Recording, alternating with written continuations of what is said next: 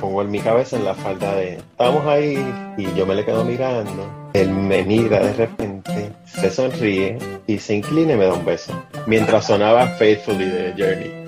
Y en una de esas emboscadas que no sabía de dónde venían los tiros agarró y se puso a, a disparar como loco. Le dio un ataque nervioso.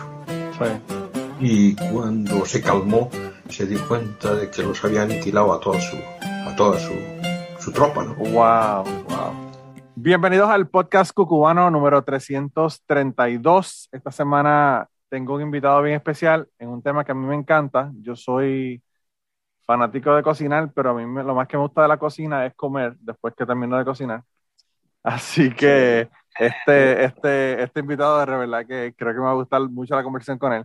Eh, él se llama Irama Ayala y él es chef en el restaurante El Bayou de Abuela Sara, que a mí me encanta el nombre del restaurante. Y bueno, él, está, él vive en Florida, pero él va a estar representando eh, a,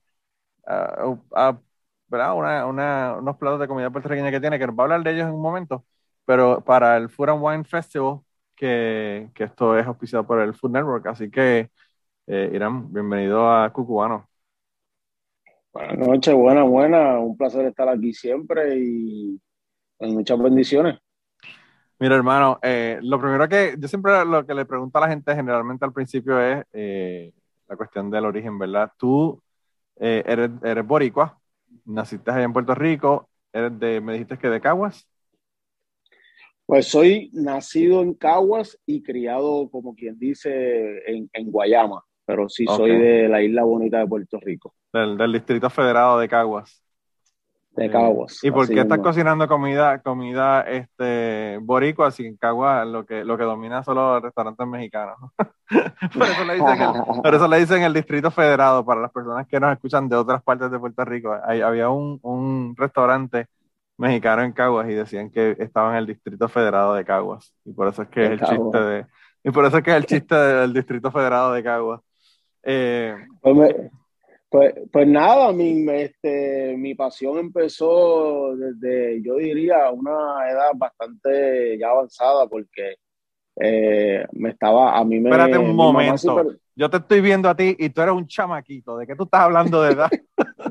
de edad avanzada. Bueno, a lo, a lo, que me refiero, a lo que me refiero es que tú sabes que cuando uno va en el proceso de, de crecimiento, los papás siempre encaucan a, los hijos de que ellos quieren que uno sea XY profesional. Abogado, doctor, sí, este, todo ese tipo de cosas, ¿verdad? Que... Como, exacto, como eh, mi mamá siempre quería que yo fuera un doctor, este, después en el proceso de siempre, a mí me gustaban mucho los aviones, me interesó mucho lo que es este, mecánica de aviación, hasta que llegó, yo diría, yo estando en high school, este, que me vi en una situación de que en realidad no me habían aceptado en ninguna, no, no tenía ninguna aceptación en una escuela que iba a ejercer lo de mecánica de aviación. Y en un, en un periodo de un tiempo pequeño, yo diría que sería el último semestre de cuarto año, ahí es que yo tomo la decisión de, de ser chef y me la acerco a mi mamá y le digo, mira mami, esto es lo que yo quiero hacer, vamos a buscar una universidad que, que llene las expectativas ya que yo no, me, yo no me quería quedar en Puerto Rico por, pues, por pensamientos de que la juntilla, a veces uno se envuelve mucho en el vacilón y, y, yo, yo quería cortar eso desde temprano porque yo sabía que, que la vida se va bien rápido y a veces si uno no aprovecha las oportunidades, las oportunidades vienen solamente una vez. Sí, yo en Puerto Rico, esa cuestión de, de, de las juntillas es bien, bien interesante porque yo soy más viejo que tú. Y en mi época, quizás es porque yo soy Utuado también, que la cosa es mucho más relax y calmada en Utuado. Pero eso no se veía, pero hoy día está en todos lados, ¿verdad? Entonces, es, bueno, no, uno no puede estarle un chinchorro dándose un trago y viene alguien. Y puede pasar algo. Y le puede pasar algo a uno, ¿verdad? Y entonces uno es como que, wow, eh, está, está, difícil la cosa en ese sentido en Puerto Rico. Y entonces tú eh, decidiste estudiar y en dónde fue que fuiste a estudiar? Pues mira, yo tomo la decisión de irme de Puerto Rico tan pronto yo salgo de high school. Okay. Este, mi papá, personalmente, él no quería que yo me fuera, pues, por, por situaciones previas que él había venido a Estados Unidos y por razones pues personales no. Hermano, porque es tu papá y te quiere con él todo el tiempo. Los padres, los papás son así, mano. Sí, no, pero yo, yo, siempre, yo siempre fui un alma libre y, y te digo algo desde sincero, yo siempre supe que yo, tarde o temprano, yo sabía que me iba a ir de Puerto Rico, pues por las situaciones que Puerto Rico para aquel entonces, pues eh, no, eh, eh, si ahora están difíciles, antes estaban empezando a ser un poquito complicado y de verdad yo no, yo no quería ser parte de eso. Cuando tomó la decisión, me graduó de high school, yo diría a los 17 años, cumplo el 15 de agosto y el 16 de agosto ya estaba cogiendo un vuelo para irme para Orlando. Oh, wow. Allá, allá llego a Lakeland, es un pueblito bien bien aislado, un poquito más arriba de Orlando, yo diría como una hora, este, retirado.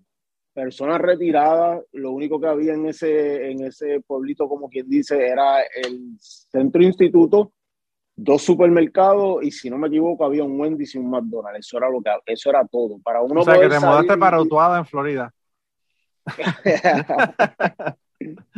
más o menos, más o menos, más o menos. Pero gracias, gracias al, a la disciplina, yo diría, la disciplina que mi abuelo que me, me, enseñó, siempre me dijo que cuando empieces algo, termínalo.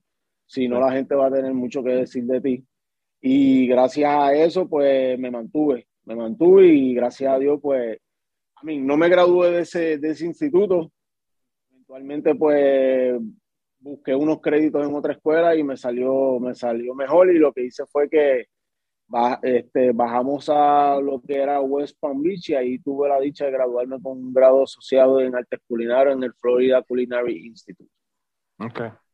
Para la gente que no sepa, Lakeland está en el medio de, en el medio de Florida, está por ahí más o menos como en el medio de Orlando y Tampa, por ahí.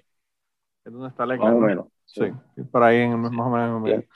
Eh, pues, y entonces te, te, gradúas y ahí entonces es que decides comenzar ya tu carrera como tal. Como cuando uno, quizás, perdona mi ignorancia, pero cuando uno se, se gradúa de artes culinarias y, obviamente comienza a ser chef, generalmente comienza trabajando bajo otra, otro chef, ¿no?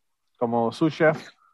¿O tú comenzaste ya de lleno como para ser chef en el restaurante?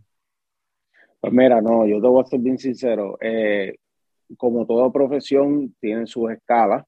Este, es un proceso. Eh, yo diría que para obtener la posición de sous ya tú tendrías que tener experiencia previa en cuestión de cómo manejar y ser parte de una cocina, como también llevar el, el costo de la comida, el horario, así sucesivamente. Pero no, yo, yo, yo tuve la dicha de empezar desde lavaplatos. Yo empecé lavando platos. O sea, que conoces eh, todos los trabajos en el restaurante. En realidad, tengo, tuve la oportunidad y gracias a esa experiencia tengo lo, lo, lo que tengo hoy día, que es un, un, negocio exitoso, gracias a toda esa escuela. ¿Por qué? Porque yo personalmente, yo a los 21 años, a mí me detectaron con, con diabetes. Yo soy oh, diabético tipo 1, tipo 1 y soy paciente de pompa insulina. So, dicho eso, proceso más duro de lo normal porque yo siendo hombre, y ya tú sabes la situación de los hombres, cuando te dice, repiten algo muchas veces, muchas veces, llega un momento que irrita y pones en una negación de que no quieres hacerlo, no quieres tomarlo, las medidas adecuadas, que fue lo que me pasó a mí.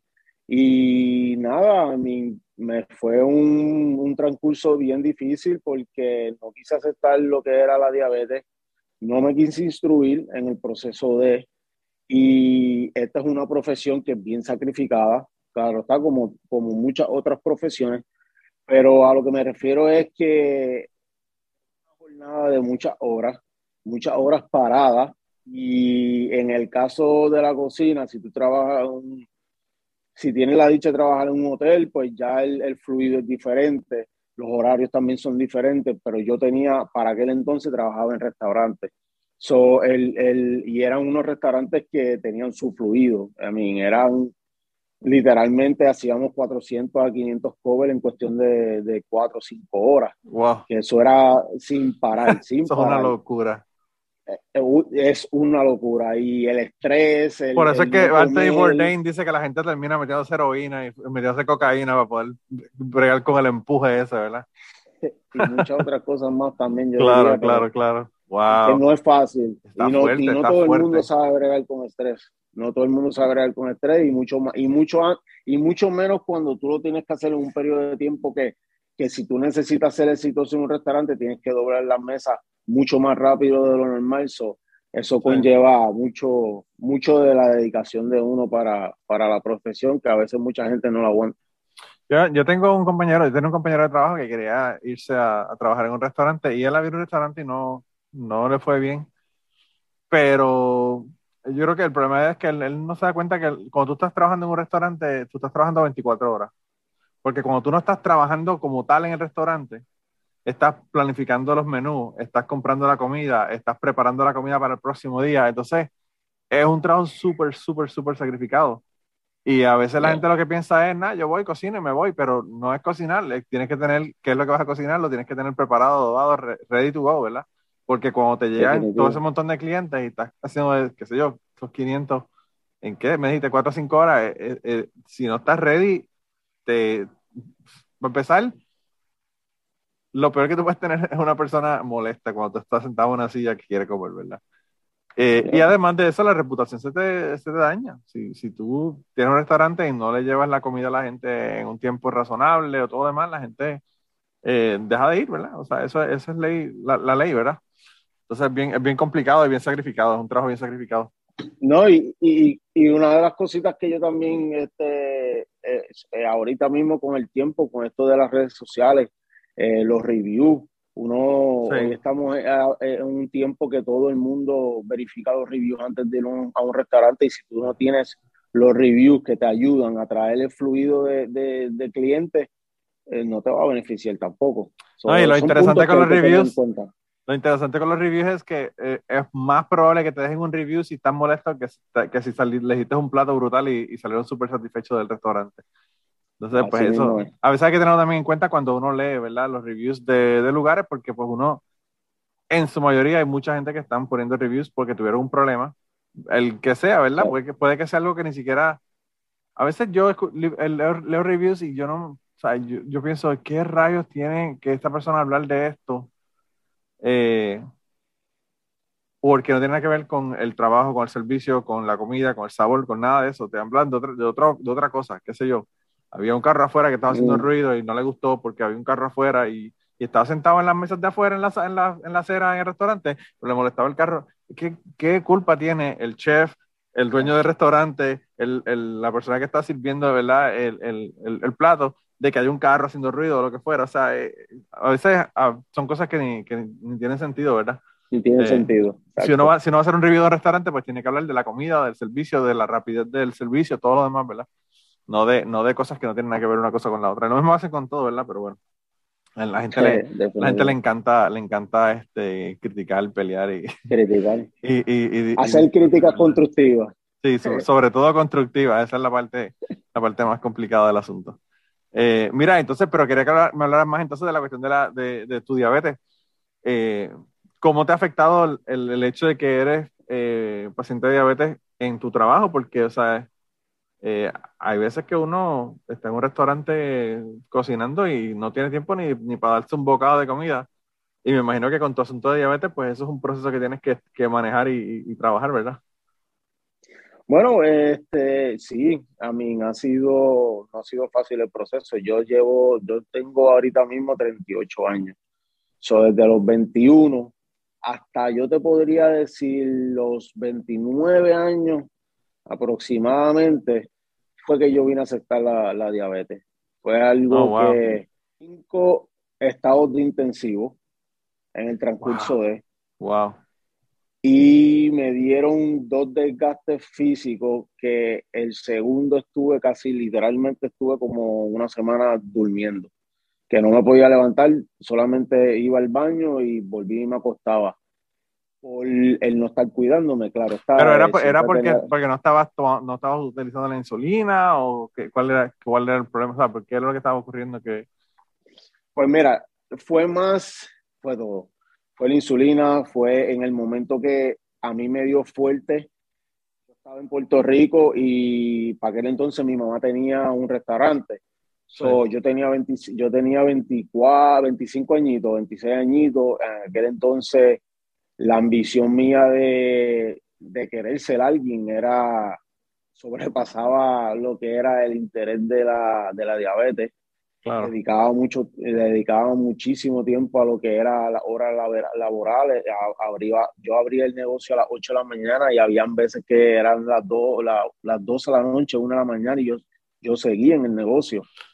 Y, y, era por el compromiso de, tú sabes, de, crear una red, es como en toda, como en toda profesión, especialmente en, la, en el arte culinaria. Este, si tú quieres ser alguien, tú tienes que you know, darte a reconocer, eh, tirarte a la calle. Yo para aquel entonces estaba participando en lo... Yo participé gracias a, a, a, una, una, audición que hicieron eh, para cuando estaba el programa Operación Chef en Puerto Rico, que era un programa, supuestamente era una competencia culinaria, pero lo que estaban buscando era una persona que se quedara como, como host del programa, que si no me equivoco, el primero fue Chef Piñero. Y eh, para la segunda temporada estaban buscando y yo competí para esa. Eh, llegué solamente a la segunda ronda. Fue por, por mi, mi carisma. Yo, yo pensaba que eso era una competencia, competencia, competencia y, y estaba bien enfocado en lo que era eh, la creación y la elaboración del plato, cuando en realidad lo que yo estaban buscando era una persona que se desenvolviera este, de una manera agradable para el público, que el programa salía temprano en, la, en el día, si no me equivoco, salía como a las 1 o 2 de la tarde. So, lo que estaban buscando es, era ese carisma y pues lamentablemente no, no, no, no tuve el carisma, pero a raíz de la oportunidad de ese programa, el, el, negocio cogió auge, el negocio cogió, este, me clasificaron en el programa como el chef creativo, eh, siendo uno de los, chefs que estaba participando, uno de dos jóvenes, porque el grupo era un poquito mayor, para aquel entonces yo tenía 25 añitos y todo, todo el mundo era, estaba sobre los 30 años. So, gracias a, esa, a ese auge, pues el negocio mismo empezó a coger un poquito más de volumen. Eh, empezamos a ser más creativos en lo que era elaboración del menú empezamos a hacer noches de jazz, teníamos noches oh, de bohemia. So, era, er, un concepto bien, bien familiar, pero un poquito más elaborado, que es lo que estamos haciendo aquí ahora mismo este, en Hollywood, Florida, pero gracias a Dios esta oportunidad, pues ahora pues yo soy el dueño, en la, en la oportunidad previa, pues mi mamá era la dueña. So, eran diferentes lo, las ejecutaciones sino que yo estaba tratando de, de esforzarme yo mismo en vez de estar en mi salud. Pero como, como uno dice, el tiempo de Dios siempre es perfecto. Y cuando cerramos el negocio en el 2009, a raíz de la economía. ¿Ese negocio, ese negocio de tu mamá en dónde era? ¿Era en Florida o en, Puerto Rico? En Puerto Rico, en Caguas. Estaba en, la Rafael, en la Rafael Nadal a la salida de, la, la carretera vieja para Humacao, por, Plaza, por Plaza Centro. Sí, sí, sí. ahí, ahí estuvimos, ahí estuvimos aproximadamente cuatro años y medio. Y este fue una experiencia espectacular, por lo menos para mí, ya que yo tenía, como le dije, 25 años, yo estaba buscando a raíz de lo que era lo que yo quería hacer. A raíz del, del, negocio me salen otras oportunidades para yo ser chef privado. Tuve la dicha de ser privado, eh, chef privado en, en, en residencias de, de, los mismos clientes y también hacía actividades en yates en Puerto Rico. Ah, hacía muchas actividades en Palmas del Mar. So, gracias a Dios yo tuve mucha escuela, muchas personas mayores. En el transcurso, como le estaba, eh, estaba explicando con anterioridad, cuando yo empecé yo, pues por medio de, la diabetes, yo no me podía dar el lujo de estar mucho tiempo en un restaurante porque aquí en la Florida no todos los restaurantes este, ofrecen eh, plan médico. Y al yo ser diabético con una condición previa, muchos de los, de los seguros pues me negaban la, la aceptación. Sí, no me vi, no me vi en, ninguno, en más ninguna obligación que trabajar para hoteles. Y gracias a Dios trabajé para hoteles prestigiosos como el Hotel Breakers en el Palm Beach, que eso es un hotel cinco estrellas, cinco diamantes. Eh, he tenido la dicha de, de, trabajar en el Ritz Carlton de Fort Lauderdale y en el San Regis de Val Harbor, que ambos, ambos hoteles son cinco estrellas, cinco diamantes. Y eso es un poquito de lo, que, de lo que también ofrecemos en el Bayou, que el Bayou es familiar, restaurante casual, pero tiene un toque de un, un, toque upscale. Sí, y, y entonces ese restaurante ahora es tuyo. Mío, dime, de mi, de mi señora, sí, de familiar. Perfecto. Entonces la pregunta que tengo es, la curiosidad me mata. Háblame del nombre del restaurante, cuéntame. El Bayou. Pues el Bayou, para un boricua, todo el mundo sabe lo que es un Bayou, ¿verdad? Pero, pero, pero para un cubano es diferente. No, para un cubano es diferente. Para aquí me escuchan de Guatemala, de El Salvador, me escuchan de un montón de lugares, así que eh, vamos a hablar del título, del, del nombre, a ver de dónde, de dónde es que sale y cómo sale, claro que, es bien creativo. Pues mira, nosotros, nosotros estábamos este, en el proceso de buscar, porque pues como ya podemos entender, todos los restaurantes puertorriqueños ofrecen plateo bien similar, me refiero al mofongo, el mofongo lo sirven entre un pilón de madera, este, ese tipo de cositas. Pues nosotros estábamos buscando lo que era, había una necesidad bien, pero bien urgente de venir con un concepto puertorriqueño criollo. ¿Por qué me a, qué, ¿A qué me refiero? Muchos de los restaurantes que se ofrecen aquí en, el sur de la Florida es algún tipo de fusión elaborada. Hay un restaurante que es cubano-puertorriqueño, tenemos otro restaurante que es puertorriqueño-dominicano, este, así sucesivamente, pero algo criollo que tú pudieras encontrar, una, para decirte más, lo que nosotros ofrecemos es comida de abuela. De ahí viene el bayú de abuela Sara. El bayú de abuela Sara es memoria de mi abuela, de parte de madre. Ella fue la que inculcó todos los principios, todo el conocimiento y la, la disciplina viene de mi abuelo. Mi abuelo, el, el esposo de ella, mi abuelo fue militar y ya usted como sabe cómo es eso. eso es, no, hay... no hay, no hay para lado, solamente para adelante. Claro, claro, y gracias a él, estoy para hoy, hoy día por todos los consejos que él me dio, pero el, concepto del Bayou en Puerto Rico se conoce como un sitio donde uno la pasa bien, como un jangueo. En este caso, en mi familia, todas las actividades las hacía mi abuela en la casa de ella. Navidad, San Giving, este, San Valentín, 5 de mayo, tú nómbralo. Día de madre, día de padre, bautismo de muñeca. Lo que sea. ella celebraba, ella celebraba, mira cómo es la cosa, ella, ella, nunca celebró a raíz pública su cumpleaños. hoy por hoy, y la mayoría de mi familia, si no me equivoco, el único que puede saber es mi abuelo y está vivo todavía y eso del tema él no lo habla. Nadie sabe el día que ella, ella es su cumpleaños. Si ella lo celebró por todas las actividades que ella la hacía, pensábamos que era una actividad normal si algún día ella celebró algo. eso, eso es como un, misterio en la familia. Nadie sabe su, día de su cumpleaños. Pero por ahí, de, ahí viene la conversación que yo tenía con mi esposa cuando estábamos buscando los nombres. No queríamos ser más de lo, de, lo mismo. Todo el mundo, pues, I mean, sin menospreciar a nadie, porque todo, todo el mundo es colega en, esta industria pero todo era más de lo mismo, este, Borinquen, este, o Isla del Encanto, o algún nombre de algún artista, y, y, nosotros, y pero no estaba esa raíz de lo que ah. es taíno. I mean, se, eh, se, perdió y ahí empieza la, la, el estar buscando el por qué está taíno, qué es este nombre, qué simboliza este símbolo, qué quiere representar esto. Y ahí sale el nacimiento, lo que es el Bayou, nosotros ofrecemos comida auténtica puertorriqueña.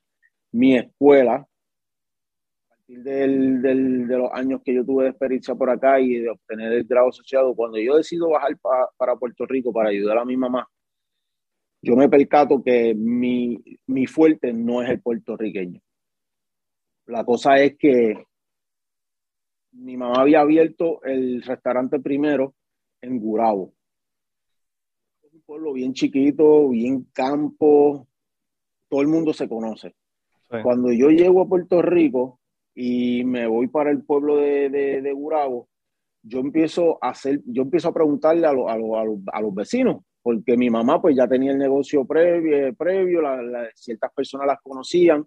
Soy yo esas personas que conocían personas dentro del pueblo, empecé a preguntar, mira, ¿quién cocina bien criollo que yo pueda aprender? Porque no hay cursos culinarios que me haga aprender a mí puertorriqueño. Entre conversaciones y conversaciones me mencionan de una señora que, que, cocina a leña, a fogón. Y, pero está en uno de, los, de las barriadas bien metidas en, en, en Gurabo, en el, en el barrio Jagua, y me dice, mira, esa señora es bien, es bien telca, a mí, no creo que te vaya a parar bola. Así me dijeron.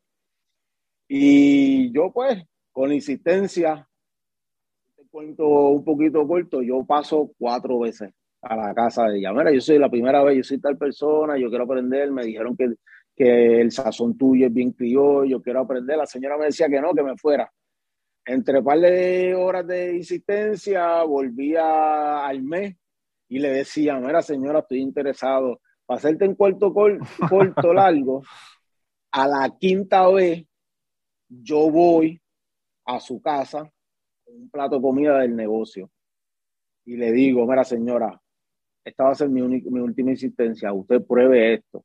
Si usted entiende que yo puedo mejorar ese plato, por favor llámame que estoy bien interesado en aprender lo que es criollo. Y a mí me dijeron que usted es la persona a la cual yo tengo que preguntar, porque no existe más nadie. La señora se echa a reír y me dice, está bien, hijo, nos vemos, nos vemos, nos vemos, como siempre me decía.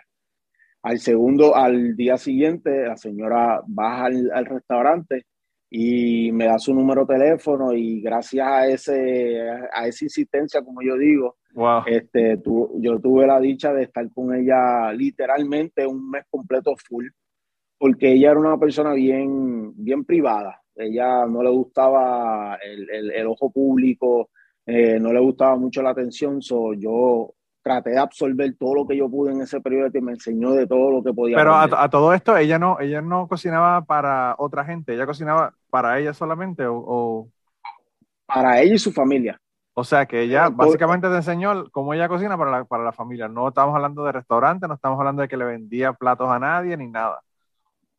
Wow. Era su, su gusto personal.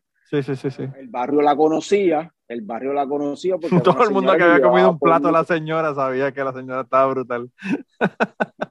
bueno, te, soy sincero, cuando tenga la oportunidad de venir para la Florida y probar, eh, ese es su, su, su, base está ahí, porque yo aprendí de ella. Yo aprendí a hacer, nosotros hacemos en el Bayou lo que es, a, nosotros ablandamos nuestras habichuelas y las guisamos con, con patitas de cerdo. Eh, otro detalle que nosotros hacemos en el Bayou que no se ve en comida, en cocinas comerciales hoy día, por varias razones.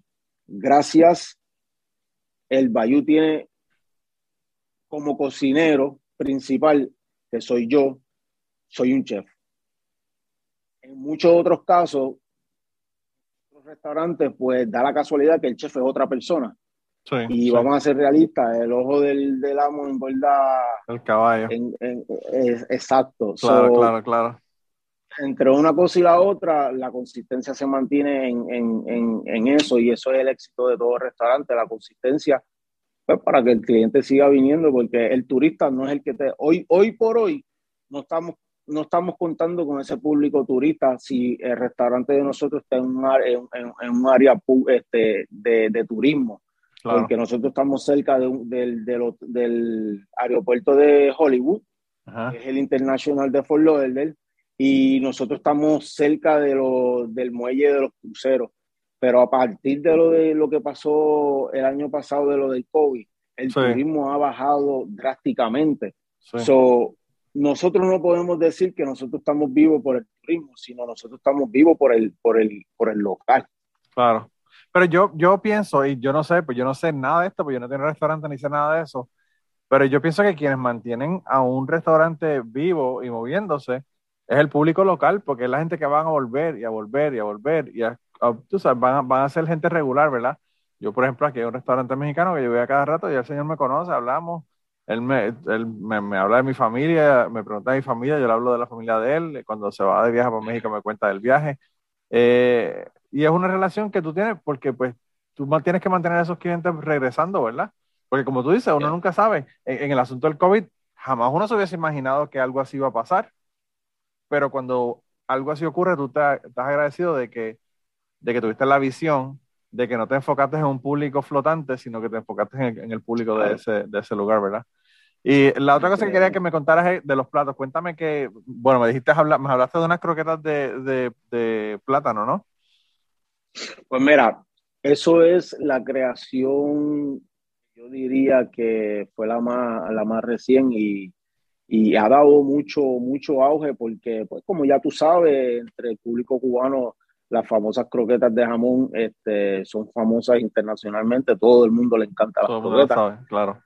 Y fue algo más de buscar una diversificación de lo que nosotros tenemos en el menú y que podemos ofrecer. Claro está, el mofongo, es plato principal en todo restaurante puertorriqueño. Y serán, y serán, serán croquetas, o sea, serán croquetas cubanas, pero el boricua es súper fanático de las croquetas, o sea, que, que ya tienes esa, ese interés, ¿verdad? De la, de la gente boricua por, la, por las croquetas.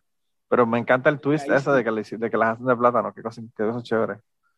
Y ahí sale la, la, la, la creación. Este, yo estoy, estoy consultando, estamos así hablando y y empezamos a buscar maneras de cómo podemos atraer otro público. Mi señora viene y me dice, oye, Pai, ¿por qué tú no, por qué tú no coges el mofongo? Porque cuando tú estás en, en, en, en hora que estás trabajando y estás sirviéndole al público, creando y estás haciendo mofongo. Puedes tener un mofongo frío y ligarlo con un mofongo caliente cuando no, la consistencia y las temperaturas jamás van a ser igual. Primero, si te lo das frío caliente, claro está, no te va a salir caliente, te va, te va a empezar a dar, se, te va a salir más frío y el proceso del tiempo se te acorta para tú mantener ese producto caliente y fresco. ¿Qué se estaba haciendo? Cuando se hace, por darte un ejemplo, salían 10 tickets y de esos 10 tickets teníamos 15 mofongos, se hacen los 15 mofongos y si tú tenías un muchacho que te estaba en la mofonguera, que te estaba calculando a, perfecto, eh, a, cálculo, porque todo restaurante debe tener todos los ingredientes por medida, eh, es lo más correcto, pues siempre te sobra un poquito. Poquito lo poníamos al lado para nosotros no confundirlo y no mezclarlo. Pues estábamos manteniendo, eh, estábamos poniendo ese poquito en un envase. Un día mi señora viene y me dice, ¿qué tú vas a hacer con, con, con ese pequeño, ese poquito mofongo que tú tienes ahí? Y yo le dije, mira, mami, yo te soy sincero, ahorita voy a hacer una sopa y pensaba hacer bolitas de, de, de mofonguito y añadirlo al, a lo que es el famoso sancocho que teníamos, que nosotros tenemos. Y ella, ahí es que ella viene y me dice, pero mira, país, vamos a hacer algo. El mofongo de nosotros, nosotros no le ponemos chicharrón de pollo. ¿Por qué? Porque nosotros tenemos un público que es vegetariano tenemos que respetar eso. no le ponemos chicharrón, ni le ponemos aceite de bacon, ni mucho menos le ponemos bacon. La, la combinación que nosotros utilizamos para majar el mofongo no es mantequilla y tampoco es aceite de oliva, como muchos restaurantes lo hacen. Nosotros utilizamos margarina con 99%, 95%, vamos a sacar la lista, 95% de aceite de palma. Y eso, lo que nosotros utilizamos, ese, ese ingrediente, para nosotros majar el, el, el mofongo, ya que queda una consistencia que te voy a ser bien sincero. Si tú no te puedes comer el mofongo hoy y te lo llevas al otro día, tú lo puedes poner en el microondas y ese mofongo te va a salir igual de suavecito como si te lo hubieras consumido el momento que lo estás comprando. ¿Por qué? Yo nunca tengo ese problema porque, yo soy, yo soy un lechón comiendo y me lo como todo. no, yo, yo soy igual, a mí no me gusta desperdiciar y mucho menos dejarlo para el otro día. A mí me, a mí me, a mí me, me, peleaban si dejaba algo en el plato. mucha gente dice que la comida, la comida del otro día sabe mucho mejor. Bueno, hay cosas que sí, la lasaña del próximo día sabe mejor. Eh, hay, hay, una, hay, unas cuantas cosas que tú coges una carne guisada, hermano, y tú la calientas al otro día y es yo no sé por qué, pero es mucho mejor que el día que la hiciste. Eh, así que hay, hay, algunas cosas que sí que, que, que son mejores el, próximo día. Otra, otras no, ¿verdad? Eh, pero yo me pongo, me, me gusta tanto que nunca dejo, siempre me lo como completo. Eh, wow, pero mano, qué, pues, qué, chévere, qué, qué, creativo, mano, el, asunto de hacer las croquetas de, de, plátano, de verdad que está bien chévere. Yo fui a un restaurante en Puerto Rico que lo escucho en, en un programa que escucho de, de radio, se llama Temprano de la Tarde, de Gary Gutiérrez. Un saludo a Gary, que siempre escucha algo cubano. Y me llevaron a un restaurante que se llama El Paraíso, es allá en, en Ponce. Y ellos tienen un plato que le llaman la pechuga apastelada y es básicamente, coges una pechuga, la cortas por la mitad, haces dos filetes de pechuga, los cocinas, ¿verdad? Los fríes a la plancha y le pones masa de pastel entre los dos pedazos de pechuga. Y arriba... La masa, masa, de, pastel, Masa de pastel, hermano. Y entonces arriba le ponen gandules guisados. Mano, tienes que ir a Ponce y probar ese plato. Está bien, cabrón. El plato, está, fuera de liga. Yo, y yo lo escuchaba por radio, hablando de la pechuga pastelada, la pechuga pastelada. Y cuando llegué, yo dije, esto es lo que tengo que probar. Y de verdad que quedé loco con ese plato porque es riquísimo, riquísimo, hermano. Entonces, pues obviamente tú lo comes con arroz guisado, con lo que tú quieras, ¿verdad? Por el lado. Unos amarillitos, ya tú sabes. Eh, estas cuadradas. Eh, Mira, y para que la gente, la gente que está en Florida o que están viajando por Florida, dale, dile dónde están localizados ustedes para si quieren ir a visitarlos. Pues mira, nosotros estamos ubicados en la 1917 Unidad B en la Hollywood Boulevard.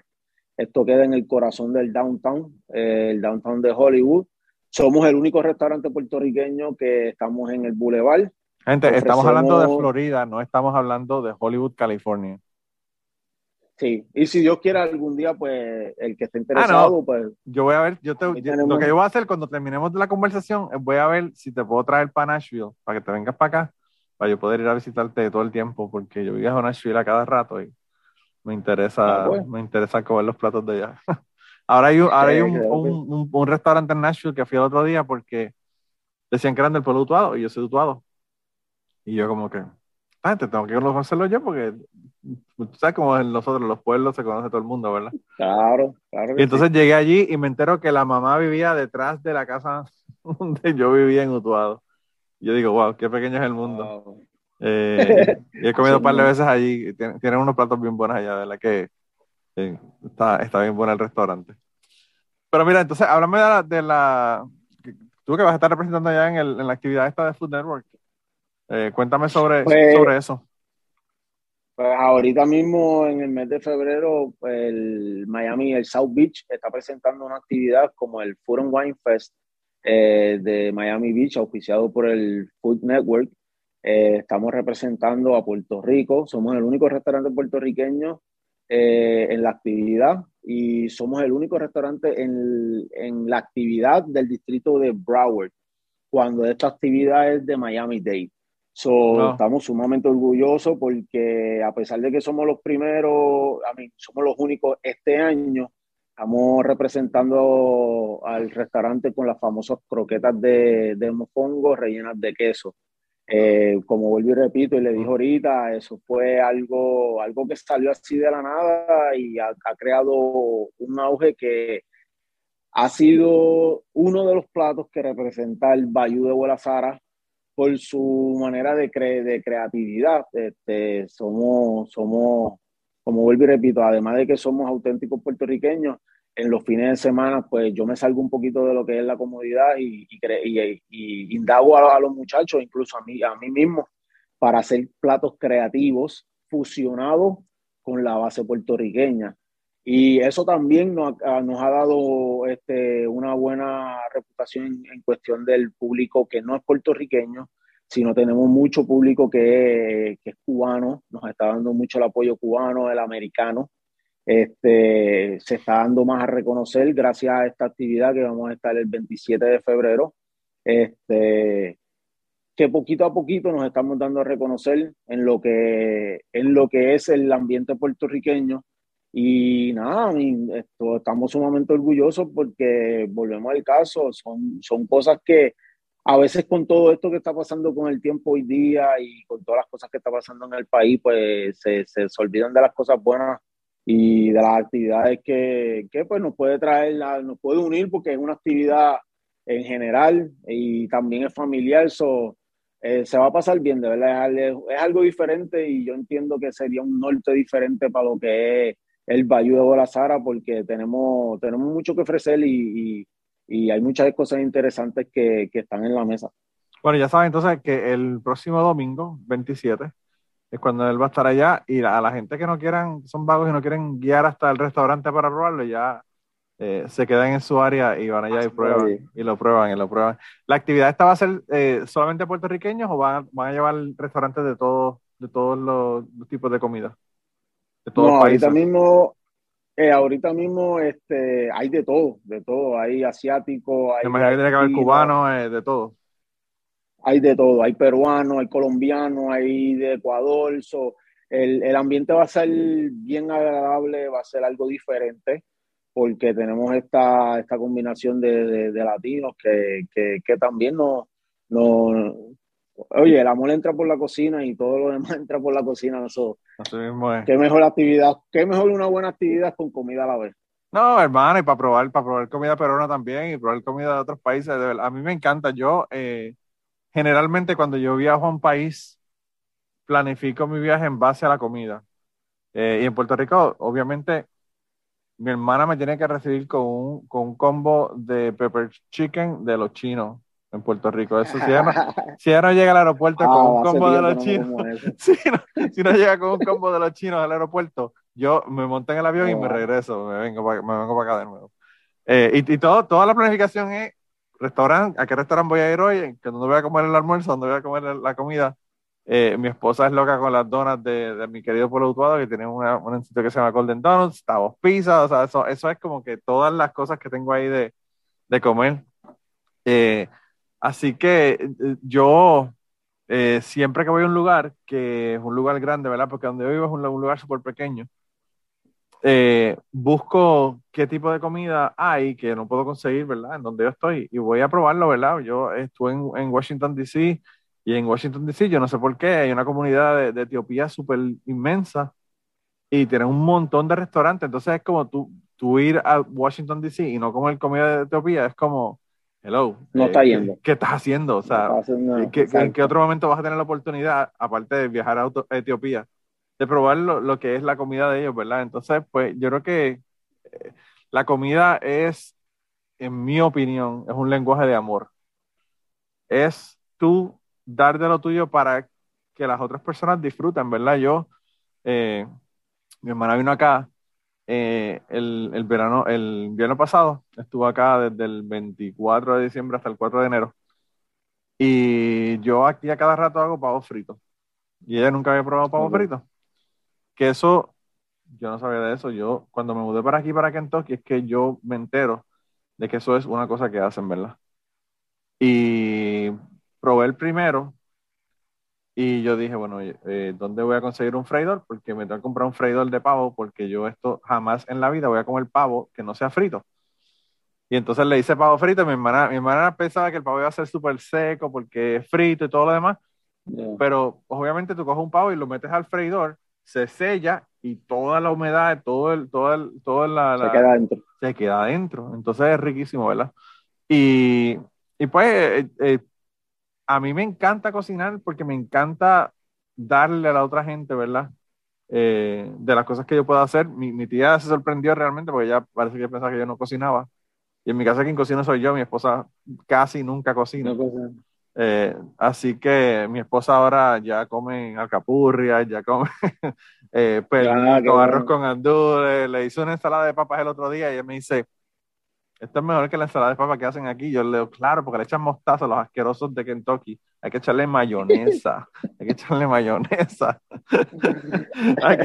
aquí, tú, vas a comerte una, una, una, papa, una ensalada de papa y es amarilla porque le echan mostaza. Oh, Qué aberración. Le echan, le echan mostaza y le echan relish. El relish oh. este. sí, lo usan con los hot dogs. Sí, eso, esa pendeja. esa pendeja. Pues ya tú sabes, porque yo no como ensalada de papa aquí. Aquí hay un sitio que la hacen con mayonesa y hacen, lo hacen papas majadas, papas eh, asadas. Y hacer ensalada de papa con papa asada, yo no sé cuál es la magia, pero de verdad que es una cosa increíble. Es un sitio de barbecue y el barbecue está aquí en Kentucky. Bueno, el barbecue está brutal. Aquí el barbecue, tú consigues barbecue buenísimo en cualquier sitio, ¿verdad? Pero pero esa ensalada de papa de ellos, de verdad que es la mejor que yo he, encontrado por aquí, por el pueblo. Pero. la distingue. Y hay discrepancias, hay discrepancias. Yo le echo un poquito de manzana y yo sé que eso hay, algunos, algunos boricuas, eh, eso es una aberración para algunos boricuas echarle manzana, pero la manzana a mí me encanta en la, ensalada de papa. le da un buen sabor, le da un buen toque. y es el crunch, el crunch ese, la textura, a mí me encanta, a mí me encanta. Pues yo, yo le hice esa de papas y ella como que no podía creerlo, porque yo le, me vi echándole manzana y ella como que, ¿qué diablo es eso, verdad? ¿Qué, qué tú estás haciendo? Pero después la probó y, dijo, eh, yo creo que esto es lo que voy a seguir comiendo de ahora para adelante. Eh, eso es bueno.